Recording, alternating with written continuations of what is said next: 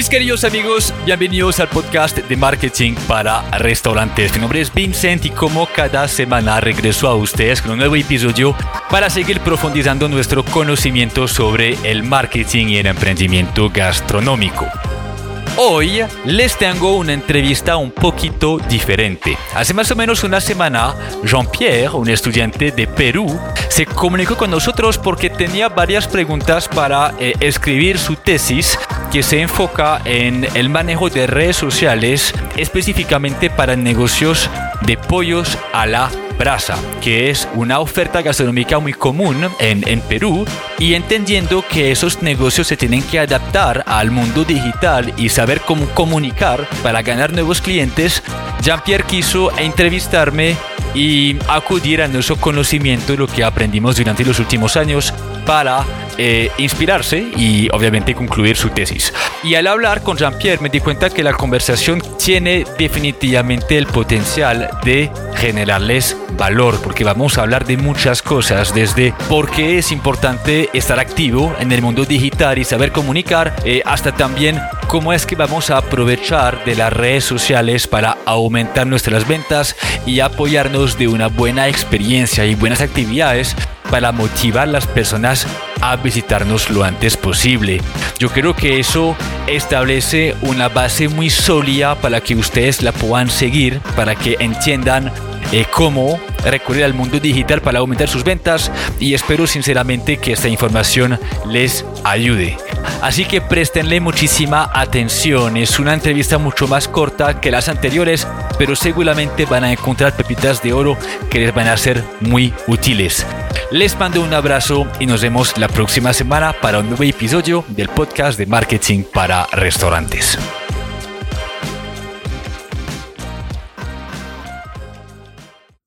¿Me escuchas?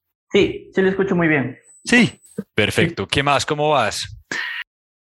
Ahí con la temperatura acá en Lima, frío hace mucho. Sí, hace, hace, hace frío en Lima. es muy húmedo. Confírmame algo, ¿cómo te llamas? ¿Es Jean-Pierre? ¿Es Brady? Eh, Jean-Pierre Brady. Jean-Pierre Brady, bacanísimo. ¿Y cómo te llaman tus amigos? Jean-Pierre. Jean-Pierre, listo. ¿Sabes que eso es muy francés? sí, me han dicho varios profesores. Sí. Justo hay un profesor que me dice Jean-Pierre. muy bien. Bueno, hermano, eh, gracias que, por la confianza, gracias por, por interesarte eh, y confiar en nosotros para tu tesis.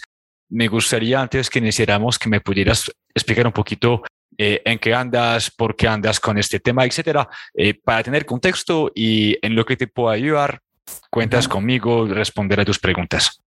Bueno, eh, bueno, el trabajo de mi investigación se llama las redes sociales y su influencia para la fidelización de los restaurantes, específicamente pollos a la brasa, porque acá en el Perú es eh, muy común que en cada esquina se puede encontrar un pollo a la brasa.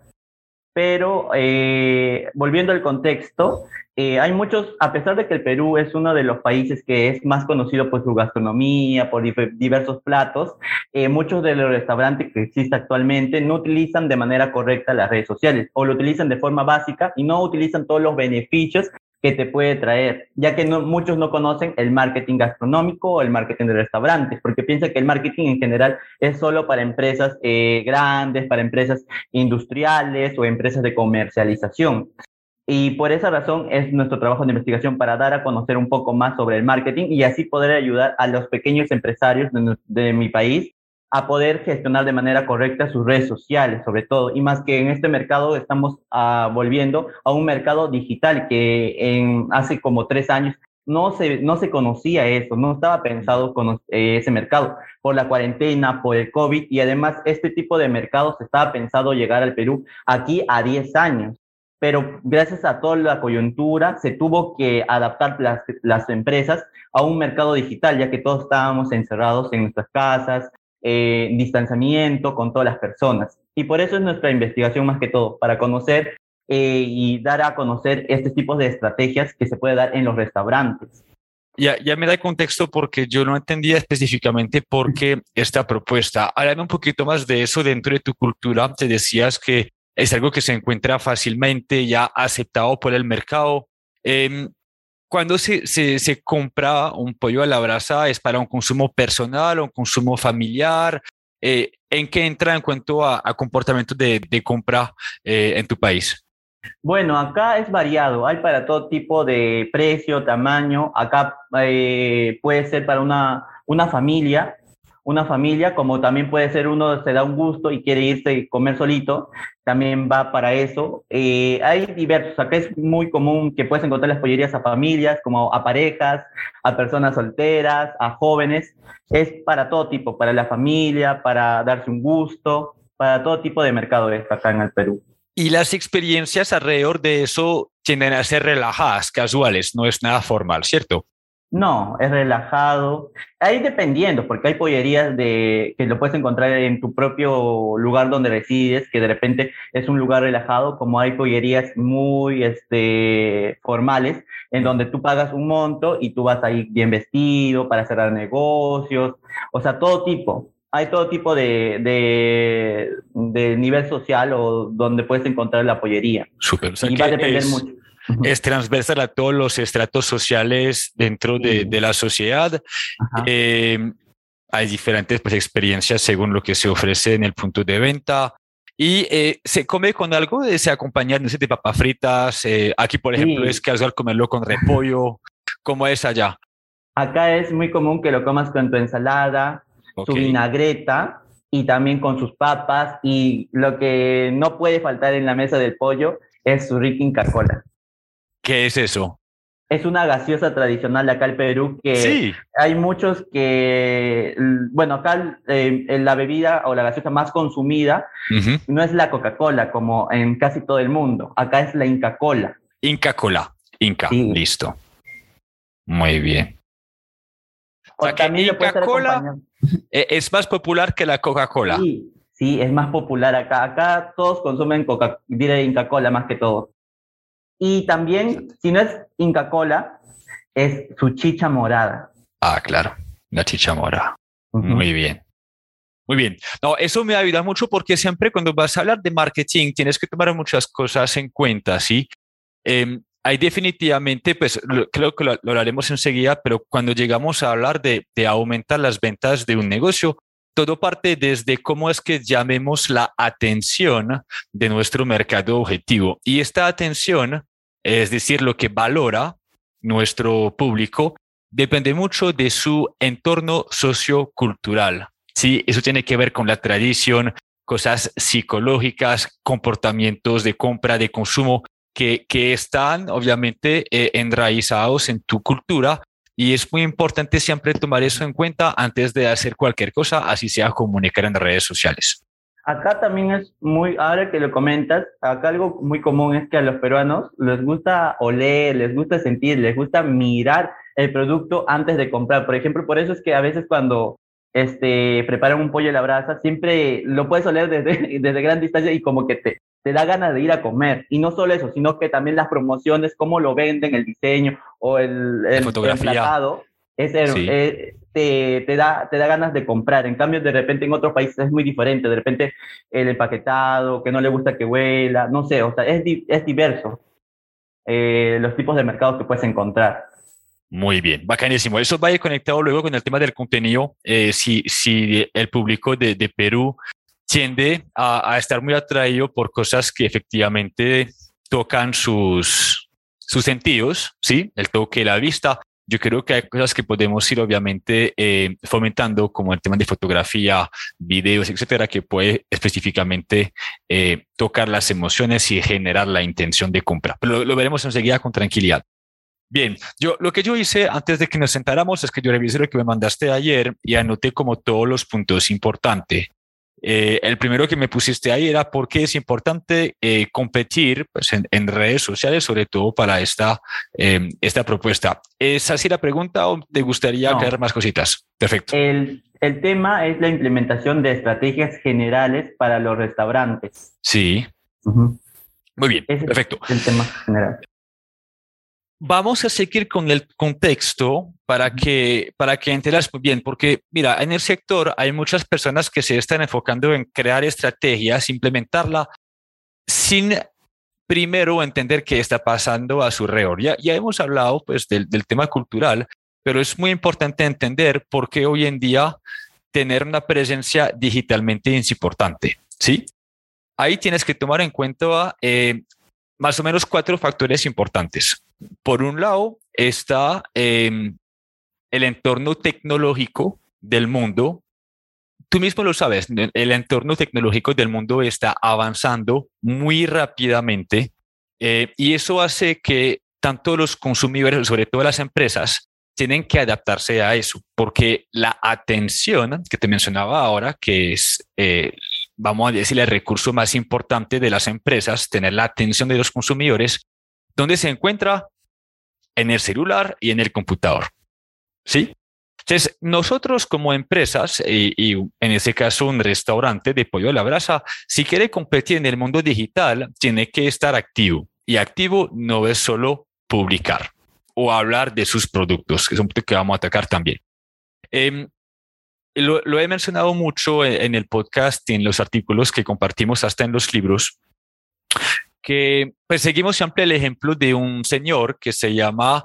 Eh, Ah, escucha, Margove. Margove que escribió un libro que se llama Branding Emocional. Y, él tiene una explicación muy interesante de por qué eh, la tecnología ha cambiado la manera de comunicar con los consumidores. Entonces, él decía que en el pasado, según él, eh, las empresas mantenían un monólogo, es decir, una, una comunicación unilateral desde la marca hacia el cliente y utilizaban medios como los periódicos, como el radio, como los volantes, la televisión, para comunicar, pero el consumidor nunca tenía la oportunidad de contestar a esas marcas. Sí. Y lo que dice Margot es que las redes sociales o el mundo digital, al llegar en el mercado, en el mundo, le dio una voz a los consumidores. Es decir, que em, ellos ahora tienen la capacidad de contestar a las marcas. Y el gran cambio es que los negocios para ganar la atención ¿sí? de sus potenciales clientes, de su mercado objetivo, deben no tener un monólogo, sino un diálogo, es decir, una conversación, ¿sí? Donde no solo hablamos de nosotros, sino también tomamos en cuenta nuestro público. Entonces, mira que las redes sociales, más allá de ser un canal de venta, ¿sí? Es un canal de comunicación y de crear relaciones entre la marca y el consumidor.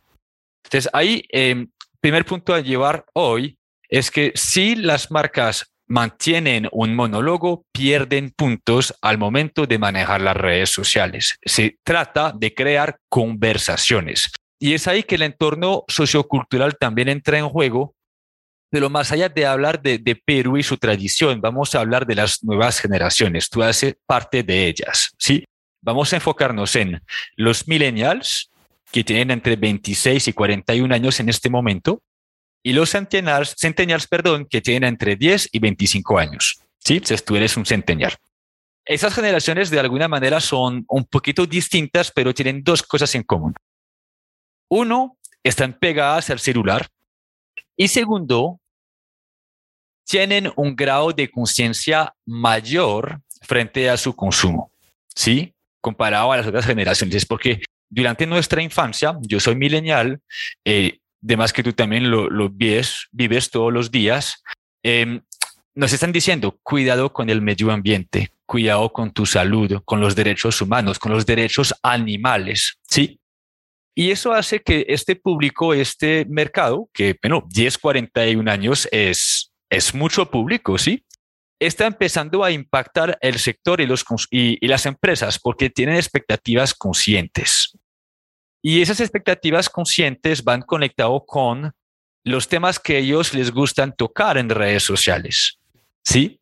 Entonces, eso significa, por un lado, que entre más somos humanos, más auténticos, más transparentes, más fácil va a ser la conexión con este público para que podamos lograr su pues, lograr posicionarnos en su mente, sí, conquistando la atención, pero también en su corazón. Eso se llama top of heart, sí, que, que tiene que ver con la confianza.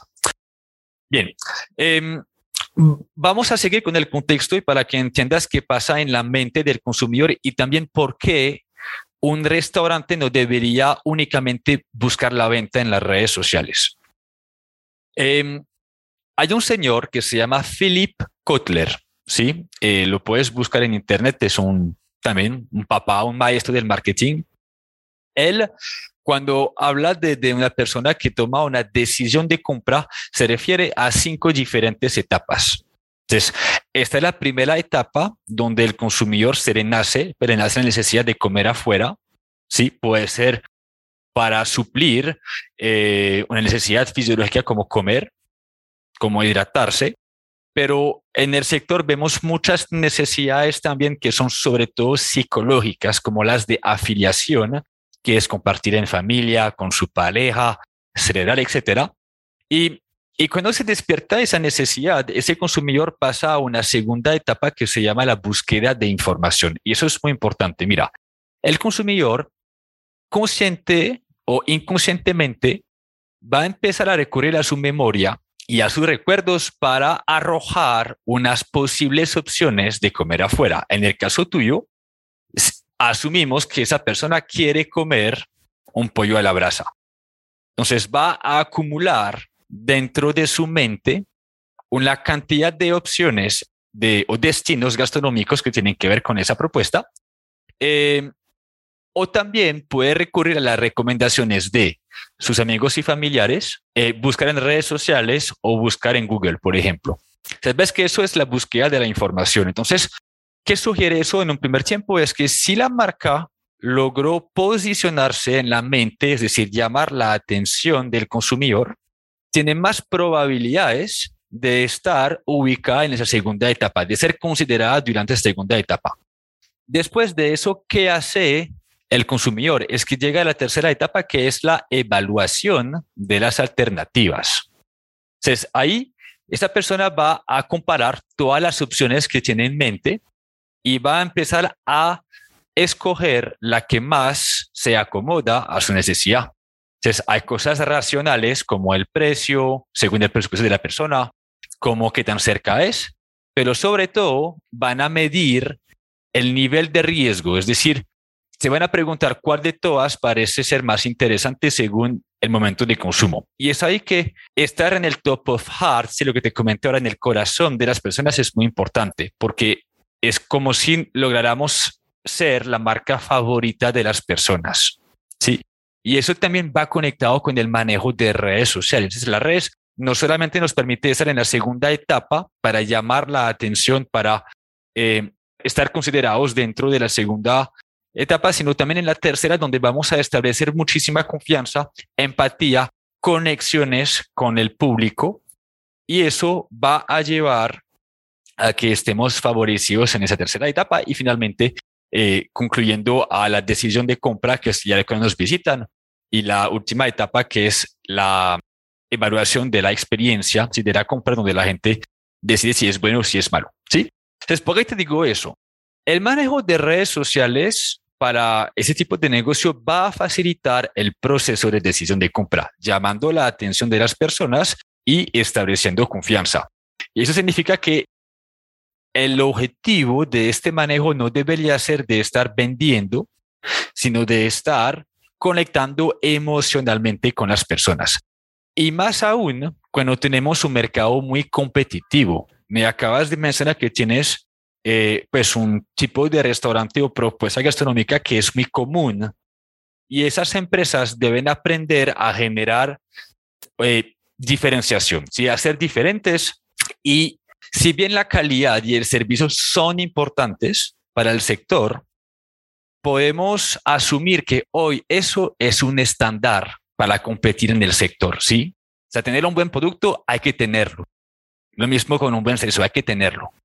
Pero la, ventaja competitiva, la diferenciación, debe ocurrir a un nivel más digital y comunicativo y hasta experiencial que va conectado con el ADN de una marca y su narrativa. Es decir, que el restaurante tiene que empezar a competir no solamente con un buen producto, sino también con un buen cuento, definiendo aspectos como una razón de ser, unos valores, eh, una personalidad, unas creencias que van a establecer todo el contexto para crear una marca que sea diferente, que sea única y que nos va a dar cosas para hablar en redes sociales. ¿Sí? Lo que te decía de establecer confianza, de generar, de generar conversaciones, no es necesariamente alrededor de la propuesta gastronómica, sino alrededor de las creencias y la razón de ser de la empresa que debería conectar también con los intereses del mercado objetivo. ¿Sí? Entonces, eh, eso es para ayudarte a entender, las redes sociales no son, en primera instancia, no son un canal de venta, sino un canal para llamar la atención, establecer confianza y luego ya sí llamar a la acción que es la venta.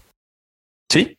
Entonces, eso es bastante importante eh, antes de que empecemos a, ver un tema estratégico que es cómo se comunicamos y hacia quién y qué es lo que, qué es lo que vamos a posicionar digitalmente eh, en regla general. Cuéntame bien ahora las preguntas y las vamos a contestar una después de la otra. Ok, la siguiente pregunta sería, ¿cuáles son las principales plataformas que utilizan los restaurantes? Bien, vamos a hacerlo a la inversa. No son las, las, las mejores plataformas que utilizan los restaurantes, sino cuáles son las plataformas que más utilizan nuestro mercado objetivo. Eso es muy importante porque eso responde a nuestra pregunta de dónde está la atención de los consumidores. ¿Sí? Ya que buscamos conquistar esta atención, tenemos que ser donde, donde se encuentra la mente y los ojos de las personas. Y ahí vas a dividir en el mundo digital, por un lado, em, las redes sociales, que engloban a Facebook, a Instagram, pero también a TikTok, que es donde vamos a crear esas conversaciones que acabamos de mencionar para establecer confianza, ¿sí? Y por el otro lado, tenemos también que entender que las plataformas de calificación son muy importantes. A eso me refiero a Google, o como Google Mi Negocio y TripAdvisor. ¿Sí? ¿Por qué te hablo de eso? Mira, con el tema de las redes sociales, lo que estamos haciendo es crear contenido, crear conversaciones, conectar con las personas para que tarde o temprano, cuando esas personas quieran comer afuera, piensen en nosotros. Mientras que las plataformas de calificación o Google, las personas que recurren a esos motores de búsqueda eh, tienen muy probablemente la necesidad de comer afuera ya. ¿sí? Cuando tú buscas algo en Google es porque estás buscando suplir una necesidad. Y eso es muy importante. Entonces, por un lado, comunicar constantemente en redes, TikTok, Facebook, Instagram, dependiendo del mercado objetivo. Y en paralelo, estar presente en TripAdvisor y Google Mi Negocio. Te doy un ejemplo. Tú me decías, por ejemplo, que en el contexto del pollo a la brasa encontramos cosas en cada esquina. Eso significa que el consumidor va muy probablemente a buscar en Google negocios cerca de él. ¿sí? Hay, una, hay una búsqueda en Google en este momento que es muy común, que identificó Google, es restaurantes cerca de mí, peluquería cerca de mí, todo cerca de mí. Eso es porque el consumidor también hoy tiene hambre de tiempo tiene todo de manera muy práctica. Y una manera rápida de conseguir un destino gastronómico cerca de nosotros es preguntándole a Google, porque Google tiene todas las herramientas que necesitamos para encontrarlo. Google Maps, Google Mi Negocio y las reseñas. ¿Sí? Entonces, eso es muy importante, por eso tenemos que estar ahí. Entonces, respondemos a la pregunta, redes por un lado y plataformas de calificación por otro. La siguiente pregunta es, ¿por qué es importante la utilización de las redes sociales en los restaurantes? Bien, que va un poquito conectado con lo que te comenté ahora, pero vamos a, hacerlo bajo varias etapas. Primero, un restaurante no quiere ser el mejor restaurante que nadie conoce. ¿sí? Si hoy no comunicamos en redes sociales, no nos damos la oportunidad de ser conocidos. Lo podemos hacer, pero va a ser más lento. eso, por un lado, exige estar proactivo en el mundo digital. Segundo, ¿por qué? Pues porque es importante, para llamar la atención, como dijimos. Eso es llamar la atención generando interés en la mente de los consumidores, sea con nuestra propuesta gastronómica, con fotos, por ejemplo, apetitosas, pero también eh, cautivando la atención hablando de cosas, temas, eh, creencias que son conectadas también con la identidad de nuestro mercado objetivo, que son las famosas conversaciones. Este eh, interés en el mundo digital, tomemos el ejemplo de Instagram, en regla general se resume o se convierte en un seguidor. Es decir, una persona que expresó interés en nuestra marca. Entonces, bien, eso es un potencial cliente si se encuentra en nuestra misma ciudad. Segundo, las redes sociales son también muy importantes para, te decía ahora, establecer confianza y posicionarnos en el corazón y en, el, y la mente de los consumidores, para que, para que cuando ellos quieran comer afuera, piensen en nosotros. ¿Sí? Entonces, es ahí que el restaurante tiene que empezar a hablar de cosas que van más allá de su producto y empezar a conectar humanamente con el consumidor. Entonces, hay un error que cometen muchos restaurantes, es que al digitalizarse, esos negocios se deshumanizan. Mientras que el objetivo es más bien humanizarlo. ¿sí? Darle una voz, darle una personalidad, crear conversaciones, expresar sentimientos. Y eso es muy importante porque entre más una marca acoge esto, más fácil va a ser para cautivar la atención, pero sobre todo ganar el corazón de esos consumidores que luego ya sí se convierte en venta. Ahora, hay que, ¿por qué es importante el tema de las redes? Es que si bien no son un canal de venta específicamente, es definitivamente un canal de comunicación para posicionar nuestras estrategias de venta. Entonces, mira, primero llamamos la atención, generamos interés, segundo, establecemos confianza a través de las conversaciones que creamos y tercero, llamamos a la acción. Es decir, buscamos la venta. Y este llamado a la acción debe ser muy conectado también con la narrativa de la marca porque de ahí se tienen que crear iniciativas, experiencias, momentos que van a motivar las personas a visitarte. Vamos a, crear excusas para que nuestro público nos quiera visitar.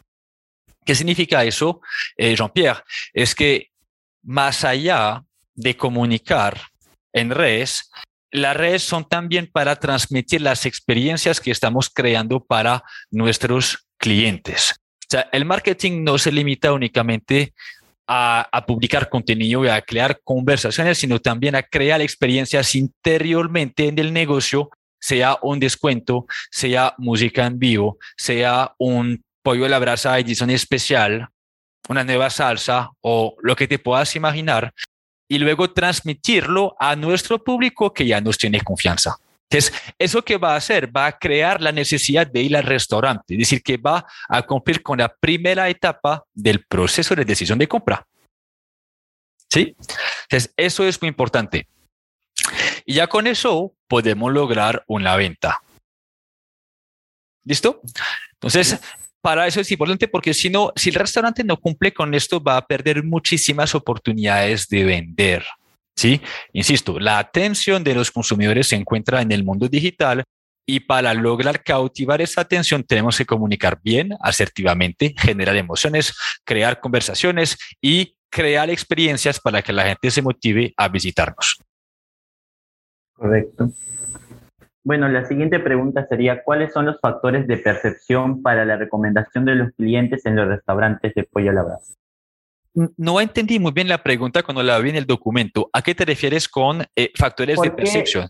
¿Por qué el cliente te recomendaría? Muy bien. Bueno, mira, eh, hablamos de, ese comportamiento eh, de, de, cara al cliente. ¿Por qué una persona recomendaría una experiencia? ¿Qué crees tú? Ah, bueno, por lo, por, por lo feliz que se ha sentido en ese lugar, el gusto, el placer mayormente en los restaurantes. Tal cual. Entonces, ¿eso qué significa? Que percibió emociones positivas durante su experiencia. Y eso subraya un punto que, que hablamos mucho en nuestra empresa, es que los restaurantes no son solo negocios de comida, sino también negocios de emociones. Entonces, para eso puedes seguir algunas teorías. Nosotros tenemos tendencia a, recurrir a lo que se llama el marco de experiencia del producto eh, de Eckert y Desmet, que habla de, tres diferentes experiencias que una persona puede vivir eh, al entrar en contacto con un producto. ¿sí? La primera experiencia es estética, es decir, todo lo que tiene que ver con cómo es que presentamos el producto, pero también cómo satisface nuestros sentidos, el olor, el sabor, sí, eh, el toque, hasta el oído, sí, o escuchar. Todo eso entra en cuenta al momento de percibir emociones con el producto. Y hoy vemos a marcas que se están especializando en crear productos bastante llamativos, presentados de manera diferente, eso se llama instagrameable, ¿sí? Para que la gente lo quieran tomar en foto. Eso crea experiencia. Entonces, en el contexto tuyo hay que preguntarse, ¿cómo es que volvemos a presentar de manera diferente un pollo a la brasa? Claro, ahorita en la actualidad hay diversas maneras, han traído diversas formas de diseño, por ejemplo, en los chifas eh, hacen como que en vivo todo, todo lo que es el emplatado, lo hacen con las, el, sartén, lo mueven para arriba, para abajo, o también los platos calientes que se dice. Los platos calientes, hay algunos que lo preparan así y se mira una, una bonita experiencia también, como si fuera a utilizar técnicas, pero en vivo. En vivo. ¿Qué hace eso? Eso motiva, primero, eso hace sentir a la persona exclusiva. Y esa exclusividad es una, va, va a suplir la necesidad, o una necesidad que se llama la necesidad de reconocimiento de las personas, que tiene que ver con esa necesidad de sentirnos importantes, exitosos eh, y, y, sentirnos pues hasta respetados por las personas, ¿sí? Entonces, cuando nosotros llegamos o cuando la marca, el restaurante logra suplir esa necesidad de reconocimiento al hacer sentir bien a esa persona, sentirse importante, ella va a sentir la necesidad de compartirlo con las demás personas. ¿Y dónde se va a compartir esto? En redes sociales. Sí, es por eso. Sí, cuéntame. Acá también en el Perú, eh, la forma de, por ejemplo, donde cocinan el pollo es muy diverso también. Ahora lo que están tomando, por ejemplo, es muy común que las eh, pollerías de pollo a la brasa lo preparen en un horno en un horno así de metal, que tenga que se mueva, así como que químicamente y todo, pero hay pollerías en donde lo hacen de forma artesanal. Bueno, es una nomás que lo hace así, que es una, es un horno, pero hecho de este, de, de, de este, de ladrillos. Ladrillos. está en la, en la, mesa de ahí, en el centro de la cocina, y en base a eso lo van moviendo, lo van moviendo como un, un sabor tradicional que muchas eh, de, las, de las pollerías no pueden comparar porque es la forma de preparación de cómo lo realizan. Hay otros que de repente son un poco más light, que lo hacen a través de las ollas, eh, este, se podría decir, de aire, que lo cocinan al pollo. Y hay diversas formas de cocinarlo. Y eso es de repente la estrategia y también las salsas. Por ejemplo, acá en el Perú es muy común la mayonesa, ketchup, después la mostaza, pero hay otras pollerías que hacen su propia salsa de ají, porque acá es muy muy común que coman eh, el ají y lo hacen su propia salsa de ají con, este, con cebollita china, mayonesa, limón y sus propias caseras, las propias eh, salsas caseras. Caseras. Aquí lo que acabas de mencionar, Jean-Pierre, es el segundo punto de, de la teoría de Desmet y Eckert. Mira, eso se llama una experiencia de significado. Es decir, el significado que le vamos a agregar al producto. Ese significado puede estar conectado con la tradición de elaborar, por ejemplo, un pollo a la brasa, su proceso de elaboración, del por qué ese negocio existe, porque si es un negocio tradicional, muy probablemente ese negocio tiene una excelente historia, que así lo hacía mi abuelo o mi abuela. Eh, seguramente hay un tema de significado que es muy importante y las marcas deberían aprovechar de esto para generar ventajas competitivas, para diferenciarse. Y eso es muy potente. Yo te invito a escuchar un podcast que hicimos con un chico, un chef que se llama eh, Gustavo Torres. Lo entrevistamos dos veces. Y Gustavo nos habla de los anclajes emocionales. Te, te voy a explicar qué es. Cuando una persona, al momento de comer su plato, recibe un contexto, una historia, un significado antes de consumirlo, esa persona va a estar mentalmente presente en la mesa y va a prestar atención a la experiencia, a los sabores, a lo que percibe, etc.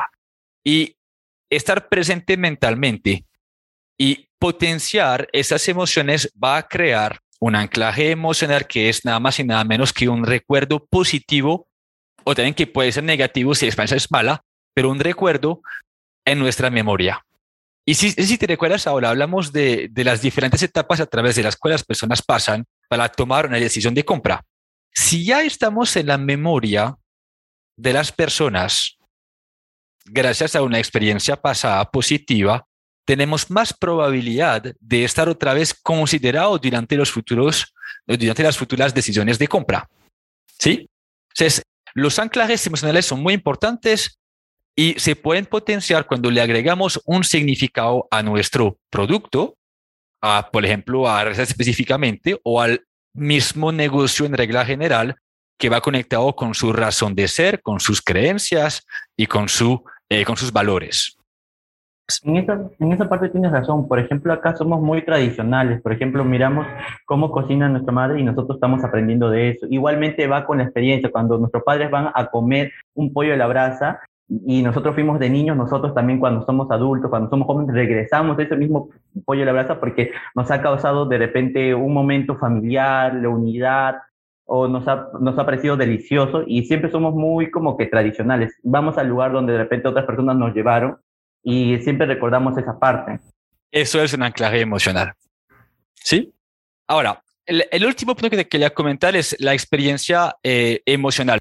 Hay experiencia estética, de significado y emocional.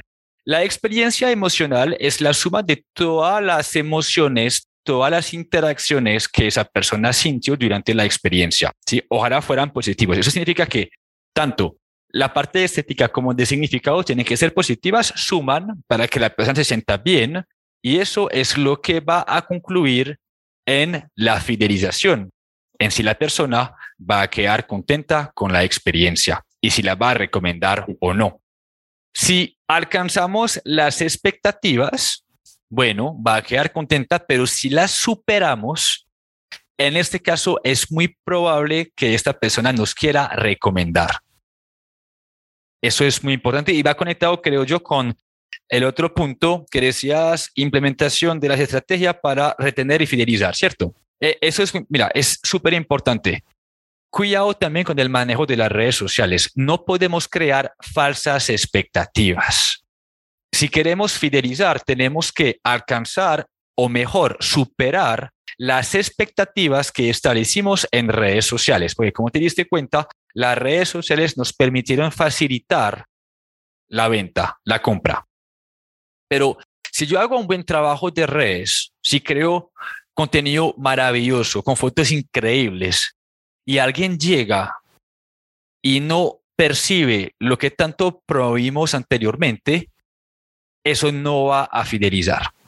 ¿Sí? Entonces, tenemos que ser capaces a través de la comunicación también de aterrizar las expectativas de los consumidores. Comunicar bien, crear conversaciones, pero prestarle muchísima atención a cómo nos posicionamos, porque si nos ponemos la vara muy alta, va a ser muy difícil superarla. ¿Sí? Entonces, para fidelizar, cuidado, tenemos que alcanzar y superar las expectativas que establecimos. Segundo, Em, concepto de hospitalidad. ¿Lo has escuchado? La hospitalidad. ¿Sí? Hay, hay un señor que también mencionamos mucho en nuestros libros que se llama Danny Meyer. Es el fundador eh, de Shake Shack en Estados Unidos y tiene muchos otros restaurantes. Y él se refiere al servicio como em, el acto de entregar un producto a una persona, ¿sí? En un contexto gastronómico. Pero él dice que la hospitalidad es como la entrega de ese producto hace sentir a las personas. Eso quiere decir que los restaurantes y sobre todo sus meseros se deben responsabilizar por las emociones que las personas perciben durante la experiencia en el restaurante, que va conectado con lo que te acabo de mencionar. ¿Sí? Y que respalda lo que te decía, que somos no solo una industria de comida, sino también de emociones. Entonces, eso va muy de la mano con cómo es que manejamos nuestra empresa, cómo es que reclutamos nuestro equipo de trabajo y cómo es que lo capacitamos para que esas personas sientan la intención de realmente cuidar a los clientes. Me decías, eh, o en las preguntas que estaban escritas, me decía también cómo hacemos para retener y me imagino también de hacer que la gente vuelva lo antes posible. Vamos a seguir con el tema de la comunicación digital. Ahora te estaba diciendo de que los restaurantes se tienen que dedicar también a crear constantemente excusas para que la gente los visite. Entonces, si hemos establecido confianza en redes, hemos llamado a la acción una vez, hemos logrado una venta, esa venta fue positiva en la mente del consumidor, esa persona va a seguir con nosotros y vamos a estar nosotros en su corazón. ¿Qué falta ahora? Es mantener una posición proactiva para generar actividades. Te recuerdo, música en vivo, un nuevo producto, la receta de la abuela, em, una colaboración con otra marca o con un chef o con una persona, crear excusas para darle razones a esas personas de visitarnos, porque si no, esa persona se va a demorar tiempo para volver a, visitarnos, ¿sí? Sí, pero ahora en la actualidad, con lo que es la coyuntura y todo lo que pasó que nadie podía salir, también se podría decir los canales, ¿no? Los canales que pueden entregar, por ejemplo, los deliveries. Ah, bien.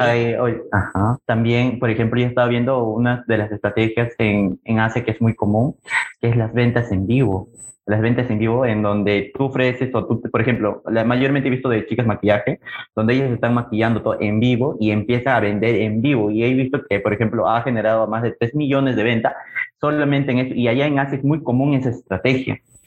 Muy interesante. Ahora, implementándolo acá en, en, el Perú, podría ser como que un live en vivo, pero presentando el, pollo a la brasa, mirando cómo está, por ejemplo, tenemos diversos tipos de calidad de estándar de, del pollo, cómo tiene que estar preparado, si es que, no sé, si es que puede estar crocantes, el sabor, eh, el este, las papas, si es que tienen sabor, porque eh, con las cremas, todo. O sea, se podría generar también un tipo de estrategia más o menos así. Él hablamos sobre esto. Me gusta mucho tu ejemplo. Yo creo que podemos desarrollarlo. Tenemos un producto que es tradicional, que es transversal a cualquier estrato social. Lo que puede hacer un restaurante para crear una ventaja competitiva desde la comunicación es, por ejemplo, crear un recetario, recetas tradicionales de pollo a la brasa con diferentes salsas, diferentes preparaciones, y ofrecer, o sea, primero, mira, eso ya por un lado permite crear contenido. Te podemos hacer clases virtuales, eh, reels, tipos de contenidos que aparte de vender el producto, enseñan a las personas a cocinar. ¿sí? Tu, tu, cultura obviamente está muy enraizada y muy conectada con la cocina. ¿sí? Entonces, que el restaurante de pollo a la brasa se responsabilice por eso, crea contenido alrededor de eso. Y por qué no, luego lo convierte, puede ser en un libro de receta o puede ser en recetas que se pueden comprar para domicilio, para terminar en casa o el mismo domicilio. ¿Sí? ¿Ves cómo desde la creación de un contenido para las redes sociales podemos darnos oportunidades de vender de manera diferente? De hecho, te voy a dar un ejemplo de una estrategia que, que vamos a iniciar ya segundo semestre con un, con un negocio de quesos aquí en Colombia. Eh, más allá de vender quesos, nos dimos cuenta que la oportunidad de esta empresa era enseñar a los consumidores a cocinar con quesos. ¿Sí? Si lo que estamos haciendo es que durante los próximos meses vamos a hacer con chefs unas colaboraciones para crear recetas. De eso salen fotos, salen recetas, salen videos para las redes sociales. Eso nos va a ayudar a crear contenido, a aumentar la comunidad y generar valor para estar no solamente en la mente, sino también en el corazón de las personas. Y a fin de año vamos a lanzar un libro de recetas. Acá en el Perú eh, también utilizamos el queso. Lo utilizamos, por ejemplo, para papa la huancaína. No sé si has escuchado. Sí, claro. Papa la huancaína. Después también lo utilizamos para el tallarín verde. Ahí se le echa como queso fresco. Bueno, mi, acá como lo cocinamos casero, lo utilizan dentro de la preparación de, de tallarín verde y adentro está el quesito. O muchos lo utilizan el queso parmesano al final, pero nosotros lo utilizamos como queso fresco en la preparación. Delicioso. O sea, ves, es que tu, tu, cultura tiene definitivamente una base muy sólida frente a la cultura gastronómica. ¿Cómo es que esos negocios de pollo a la brasa logran conectar con esa cultura y generarle valor a su comunidad digitalmente a través de este cuento? Y eso luego se puede transformar en cualquier tipo de venta. Listo, Jean-Pierre. Y que, que ahora una pregunta, ¿cierto? Sí, la importancia de la experiencia de atención digital para la fidelización del cliente. Bien. Vamos a volver al concepto de hospitalidad que te dije. La hospitalidad y responsabilizarse por las emociones de las personas no solo ocurre en el punto de venta, sino también en el mundo digital. Eso es muy importante. Y eso lo vamos a combinar también con el tema de rapidez. Ahorita te estaba mencionando que estamos en un mundo muy rápido, queremos todo de manera práctica, em, todo muy cerca, etc. Y cuando una persona le nace la necesidad de comer afuera y averigua ¿sí? sobre sus diferentes destinos, en este momento hay muchas personas que se pueden comunicar con el restaurante y preguntar por horarios, por la carta, eh, por los días de apertura, etc. Y si nosotros no prestamos atención a esto rápidamente, vamos a perder muchas oportunidades de venta. Es diferente comprar una camiseta que comprar, que, perdón, que ir a un restaurante, porque la camiseta la puedes comprar mañana, pero el impulso de querer comer afuera, sea porque estás antojado o porque quieres celebrar, es puntual. Entonces, quienes no prestan atención a, esta, a esos mensajes y solicitudes de los, de los potenciales clientes pierden la oportunidad de vender. Y finalmente, en cuanto a fidelización, conectamos con el tema de sentirnos importantes. Entonces, preguntemos o escuchemos a nuestro cliente, sea en el punto de venta o en el mundo digital. Preguntemos su opinión. Eh, responsabilicémonos por sus comentarios. Si alguien hace una buena calificación en el mundo digital, lo tenemos que agradecer, eso cuenta. Pero si alguien hizo una mala calificación, tenemos también que atenderlo, saber qué pasó, cómo es que vamos a voltear la información o la situación para que esa persona pase de estar enojada y decepcionada a enamorada con la, con la marca. Sí, eso es un manejo bastante importante y va conectado también con la hospitalidad y nuestra intención de cuidar a las personas. Entonces, lo puedes, lo puedes comparar a, como si las redes sociales o el mundo digital fuera la voz del restaurante. Y esta voz tiene, tiene que ser auténtica, tiene que ser humana, tiene que generar emociones, tiene que responsabilizarse por quién está del otro lado de la pantalla y realmente crear esas relaciones humanas. ¿Sí? Con esto por un, por un lado, vamos a facilitar la compra, pero también vamos a fidelizar. Eso sería todo de las preguntas. ¿Te quedó todo claro? Sí, me quedó todo claro. Bueno, yo ya enseguida lo que voy a hacer es eh, cargar este video para que lo puedas volver a leer, eh, leer no, eh, volver a escuchar otra vez con tranquilidad, que apuntes todo. Si mientras resumes la información tienes preguntas, déjame saber eh, en la página nuestra, en el blog, vas a encontrar muchos recursos gratuitos que puedes aprovechar para tu tesis. Y si tienes dudas, me escribes. Sí, más que todo, también me está olvidando, necesitaría su CV. Sí, claro que sí. No lo tengo. Es que yo tengo un CV muy viejo porque yo emprendo, yo emprendo, entonces nunca he tenido que entregar un CV durante los últimos ocho años. Pero te hago una pequeña presentación, ¿te parece bien? Sí. Sí. Bueno, mi hermano. Jean-Pierre, un abrazo, que tengas un excelente fin de semana. Igualmente, muchas gracias por la entrevista. A ti, chao, chao.